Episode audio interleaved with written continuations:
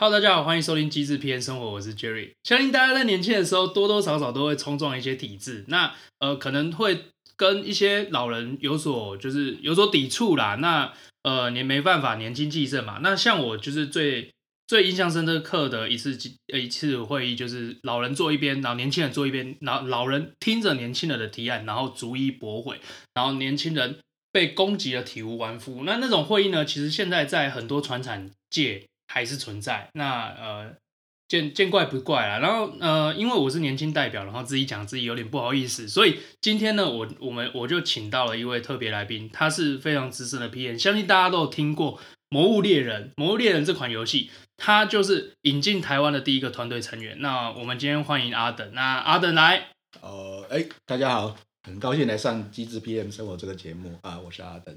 啊，那个阿等其实。呃，我跟阿等其实有在公呃有在一些企业就是合合作过了。那他最近就是比较闲一点，对他最近就比较闲一点，所以阿等可以来上我们这个节目。那呃，就首先呢，我们觉得呃，在以前我跟他曾经也是就是冲撞体制的，就是的。代表对的代表就是就是冲撞体制的代表。那我们冲撞的方式呢？其实，在就我以前可能大概二十六、二十七岁吧，那个时候，嗯，就也就事事情也不是处理的非常成熟啦。嗯，对对对。然后嗯，年轻人不讲武德，就是就是这件事情呢，我觉得就可以追溯到就是比较好笑的一点，就是你其实看不惯公司一些做法，对，就是看不惯公司一些做法，然后你就会拿就是。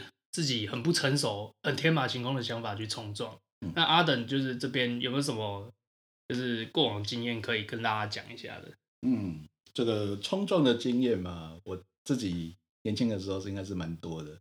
嗯，讲一两个比较代表性的哈。就我记得以前呃，我曾经在那个专案会议上面呢，曾经独排众议，对着那个专案的负责人直接说：“你这样就是不行。”然后你这个 idea 实在太烂，这是 idea 太烂，还是说可行性的部分？呃，其实那时候说实话没有想那么多，就是也许已经有看到呃可一些其他可行性什么不行的部分，但是呢，讲出口的话就会变得很冲。对，这就是不讲武的一个代表，就是哦，我我记得，就是我我以前也曾经就因为我是呃，大家大家可能就是听过前几集都知道，我本身是会做设计的 PM。对，那有有些有些传产啊，就是例如像以前啊，以前的经验啊，就是很多呃做做软体界面的，例如就软体就是 in in 这个算 interface 的部分，他们可能都是平面转过来的嘛。对，对，那他们可能对就是一些 web 的 spec 或者甚至像呃 app 的 guideline，他们可能不是很理解。是，对，那那个时候就我就很喜欢把人家工作抢去做。对，就是人家讲就是说，哎。我不是你那一边的，但是呢，我比你还懂你那边的工作怎么做。对啊，那其实就会 就那个时候，我就就我就觉得那个就是从平面转过来那个设计主管很无能。嗯，对，那很无能状况下，其实就就就念了他一两句，他就整个暴怒。因为人都要自尊心嘛，对不对？都一样。嗯、但是，是啊，对，是的，但而且就是特别是我要先讲一下，就是说，像我自己本身不是设计背景。像遇到这一种，在我以前碰到像 Jerry 这样子的人物的时候啊，我心里面那个压力其实很大。但压力一大，人跟自尊心交杂在一起的时候，就会被人说哦，就是人要比车凶，大概是这个意思，就是不能输人不输阵哦，不能输人不输阵。对，就所以即使心里面其实觉得说，哎，自己其实也不是做的那么漂亮，但是表面上就是很装逼，就是说干啊，你呛我。我怎么不呛回去之类的？不，可是事实上就是呃，东西又快又好，那真的就是呃，我们那时候就是在冲撞体制的一个方法嘛。对对对啊，那那个时候其实我觉得啦，就是人到了，就是哎，不能说人到了这个年纪，因为我也才三十出头岁，就是人人到了就是一定的就是一定的一定的那个。那个什么，有经过一定的历练，就会想，就就不不知道，就是就回去看当时那件事情，其实就会觉得，就是说，当时的思考可能没有那么周延。那呃，我觉得公司想要省钱，也是一个，也是也是一个，就是不想不想变动了啦。因为说说实话，阿等你经过了那么多企业，大部分的老板嗯，他们始终都有一个想法，没错吧？就是呃，我以前这样可以成功，那我就是就是我我现在我现在用按用同样的方式，我也可以成功，我也可以继续成功。他们就是很依赖就是自己的成功经验。哦，对，这个我可以讲一下，就是人是这样子，就是如果你哦，就是。很容易复制自己的成功，就是你以前是用这个方式搞定，例如说你追女孩子，以前可能是对不对？随便两三句话就把她拐过来，那以后遇到所有的女孩子，你都觉得说用这一招都有用。可你去试试看，你这样招这一招对林志玲、对其他一些那个女生这样做会有用吗？你可不可以抓去关哦？对，所以就是说我们要讲的其实就是说，嗯，你年纪一大历练，你就会知道，就是说因时因地哦，施行最佳方案，嗯，这样的做法。啊，这样还是有，我觉得有点官腔啊。对，那我们来讲一些就是比较实际的案例好了，例如像是，嗯，我们都做过旅宿业，干就来讲旅宿业好了。那旅宿业现在不是衰很惨吗？我我个人觉得不是因为什么年轻人不讲武德，我觉得旅宿业会惨，就是因为他们太依赖自己以前成功的模式。你有没有这么觉得？有，对，呃。你也你自己也是就是在就是也做过很多旅游平台嘛，然后自己也就是就有那个有新创嘛，对，有玩过旅游新创嘛，是是有玩过旅游新创，但只是说就是旅游业就是怎么讲水比较深呐，嗯，对啊啊，因为它每一个里面供应链里面每一个角色它呃利害关系都不一样，所以如果你只站在例如说中。呃，需求和供应端或中间的那一个就是通路端的话，只在自己的角色上面看，其实当然就很容易觉得说，啊，看你们做法那么瞎之类的。哦，对，嗯，好，那就是反正我个人看，就是现在旅游业会变成这样。嗯，虽然水很深啊，但是我觉得他们数位化可能有点不太足够。哦，对，但这个就好笑，就是在没有数位。在，例如说，像现在是因为疫情影响嘛，所以大家忽然间，呃，这时候反正也传统的做法也不太可行。可是呢，有没有想过，在那之前，如果你的就说一些数位、你数位该有一些数位平台的基础建设就 ready 的话，就我们现在常讲的超前部署。但是显然不但没有超前部署，甚至是漏洞百出。嗯，对。对那比如说，有人刚刚讲说，说，哎。潮水退了才知道谁没穿裤子，后来就种感觉，全部的人都没穿。对，我觉得就是 当初我们其实相遇是在一个呃，反正旅游旅游业平台嘛。那其实那个时候就其实就看真的很老深，真的很死古板。但是就是呃，水真的也是很深。是。但水很深之外呢，就还有一些法规要处理。对对，我觉得就是呃，法规其实是一块，就是说很多呃新创会踩的线。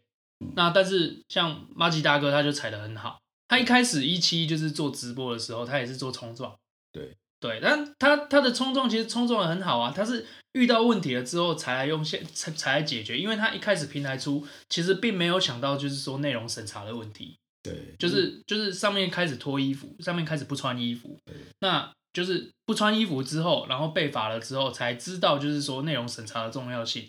对，那我觉得其实这个做法真的就不错。对，而且他做破坏式创新呢，嗯，这就是商业上的不讲武德。对啊，是商业上的不讲武德。对，对啊，那你你看现在一期长成什么样子？是，对，对啊。事实上有争议的有争议的东西，其实还有讨论度哦，这个我必须承认。当然不是说每个有争议的东西，呃，结局都是 OK。但我只能讲说，哎，开头有一个比较华丽的开头，有争议的题材。哦，至少会激起那一个讨论热度。哦，OK OK，那我们回到就是刚刚我开头讲的那个场景，你有没有遇过？就是一边都是老人，一边都是年轻人，然后老人等着新人等着年轻人来提案，就是有点类似像就是公司内部创新。嗯，有这个，哎，我怎么讲？我们都做过媒体嘛？对，我们都做媒体，就是最常这种就是说我就是。他不希望年轻人就是自己发明什么新方法，因为什么？因为那会超出他们的预想和控制外。可是可能老老人那一边的，他其实他想的方法，那个方法框架其实可能非常的浅薄，他自己也不知道，对吗？因为毒蛇又不会把自己毒死。那跟历史包袱有关。对，历史包袱有关。可是人家就有人讲，就是说，哎，不是有人讲说说，你也知道有厉害的前辈，就带你去大开打开眼界这种事情。也就是说，他们其实是需要有类似像教练这样的角色来帮他们开天眼。嗯，对。哦，开天眼。对。所以他们开了之后呢？呃。他们开了之后呢？其实我就就是其实遇过很多状况，就是说啊，就是可能新的一辈会有比较多的想法，但是我觉得最讨厌的那种最讨厌的前辈，例如像呃最讨厌的前辈，我觉得哦，就是当我身为就是。年轻人不讲武德的那一辈，我很讨厌一种老人。大家就是注意注意一下，你周边有没有这种就是老人，就是嘴边挂说我很 open mind 啊，我很 open mind 啊，然后就是说，哎，我们公司的沟通是很，就是我们组织是很扁平的。我觉得这种人会挂这种，就是会把组织很扁平挂挂在嘴边的老板，就是组织非常不扁平。嗯，那会把就是我很 open mind。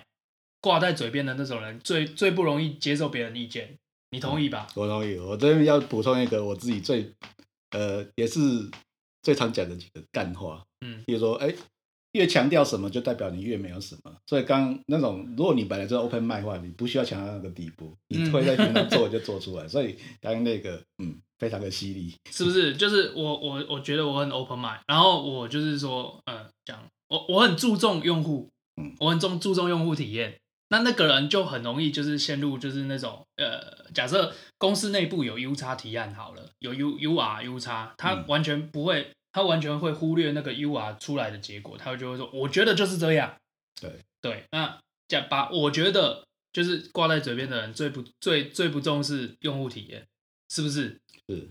我不过这个帮忙补充一下这个部分，为什么呢？因为这个算是老人家常有一个毛病，就是他们其实欣赏的是自己的构想。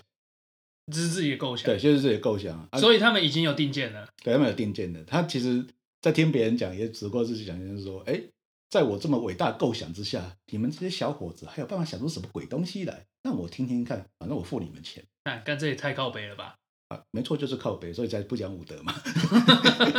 对啊，我觉得就是冲撞体制，其实就是要，就是其实就是要冲撞这些人啊。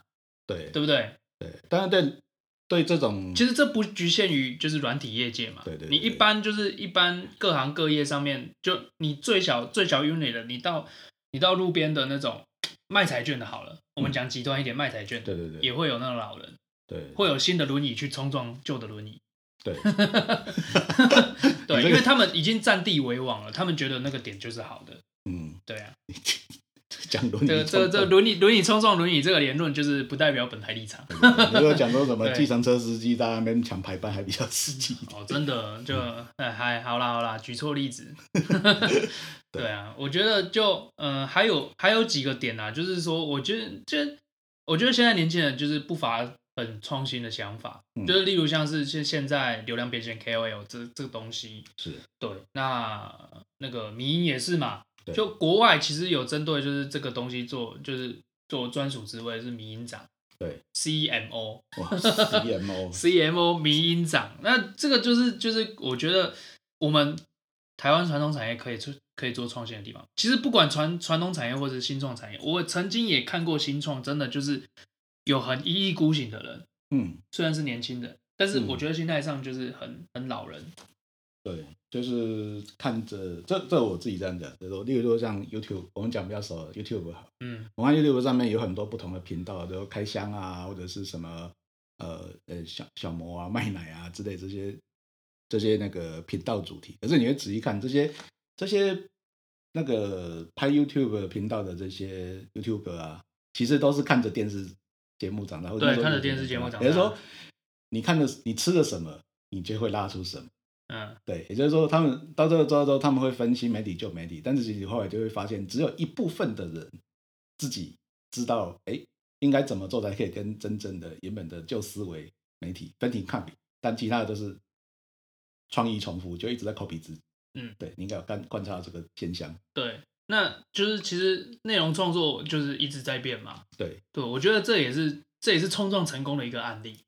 对，算是吧，算是。所以是媒介不一样，但是内容是内容是一样的，是不是？对对对，就是旧媒体，我们讲电视媒体越一部分越来越像新媒体，然后新媒体也有大部分。呃，应该说某一个，它算是循环吗？对，算循环，就是大家互相 抄袭，就互相抄袭。不要，就是现在 YouTube 又变旧媒体了，对对对，对不对？然后就又会有新媒体出来。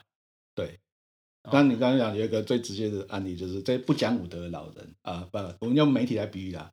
当这些像明星，像是呃什么林志颖啊，或者有没有像是什么郑元畅，就是你大家知道这些明星，当他或者是像呃 Daniel Lu，Daniel Lu 对。跳下来自己拍 YouTube 的时候，你觉得那些原本的那些素人开箱，或者是素人戏剧演出这些东西，能占到什么好处吗？我觉得就是慢慢的看，就是变 M 型化。对，就是你烂烂片还是有，烂片还是有很多人看，但是精致的片，就等于是说中段的那些那些呃开箱啊假娃娃的那些就假娃娃。起红的，然后不不是起红啦，就是那个夹娃娃爆红的，或者是呃单纯的教英语。